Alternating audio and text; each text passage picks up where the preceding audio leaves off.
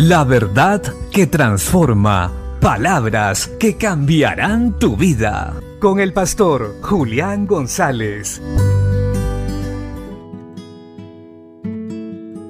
La Biblia dice en el Evangelio de Juan, capítulo 6, versos 11 al 14.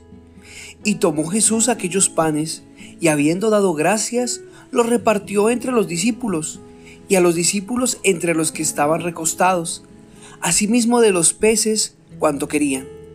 Y cuando se hubieron saciado, dijo a sus discípulos, recoged los pedazos que sobraron, para que no se pierda nada. Recogieron, pues, y llenaron doce cestas de pedazos, que de los cinco panes de cebada sobraron a los que habían comido. Podemos ver en este texto bíblico uno de los milagros más notorios de Jesús, y es la multiplicación de los cinco panes y los dos peces entre una multitud gigantesca. Esto nos deja ver el carácter de nuestro Señor Jesucristo. Es un carácter amoroso, misericordioso, que se duele de la necesidad de los demás y la suple. Esto fue lo que pasó ese día. Una multitud muy grande había escuchado enseñar a Jesús por mucho tiempo. Y pasadas algunas horas, los discípulos le hablan a Jesús que despidan a la multitud, pues hay hambre.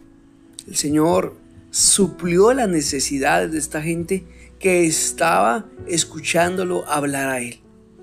Cuando tú buscas a Jesús, cuando nosotros buscamos al Señor con un corazón sincero, Él siempre va a estar pendiente de nuestras necesidades y va a hacer milagros a nuestro favor.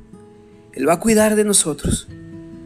Y esto debemos creerlo y atesorarlo en el corazón para que cuando pasemos por momentos difíciles, donde tal vez no hay una respuesta clara y hay una necesidad emocional, espiritual, física o económica, entendamos que si tenemos a Jesús de nuestro lado y estamos siendo enseñados por Él, Él va a suplir nuestras necesidades, Él va a obrar.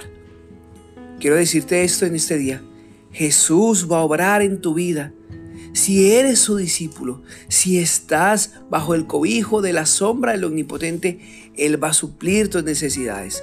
No tengas temor. La Biblia dice que Él sabe de qué tenemos necesidad. Él sabe. Pero que confiemos y que busquemos primeramente el reino de Dios y su justicia, que lo demás vendrá por añadidura. Confiemos en Dios, esperemos en Él, sirvámosle con alegría, porque ciertamente él suplirá nuestras necesidades. Él tendrá cuidado de nosotros y no nos dejará solos. Sigamos adelante, sigamos perseverando, no desmayemos, pues Él tiene cuidado de nosotros, tus hijos, tu casa, tu familia.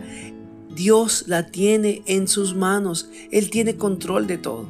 No te desesperes, sigue haciendo su voluntad, esperando en Él.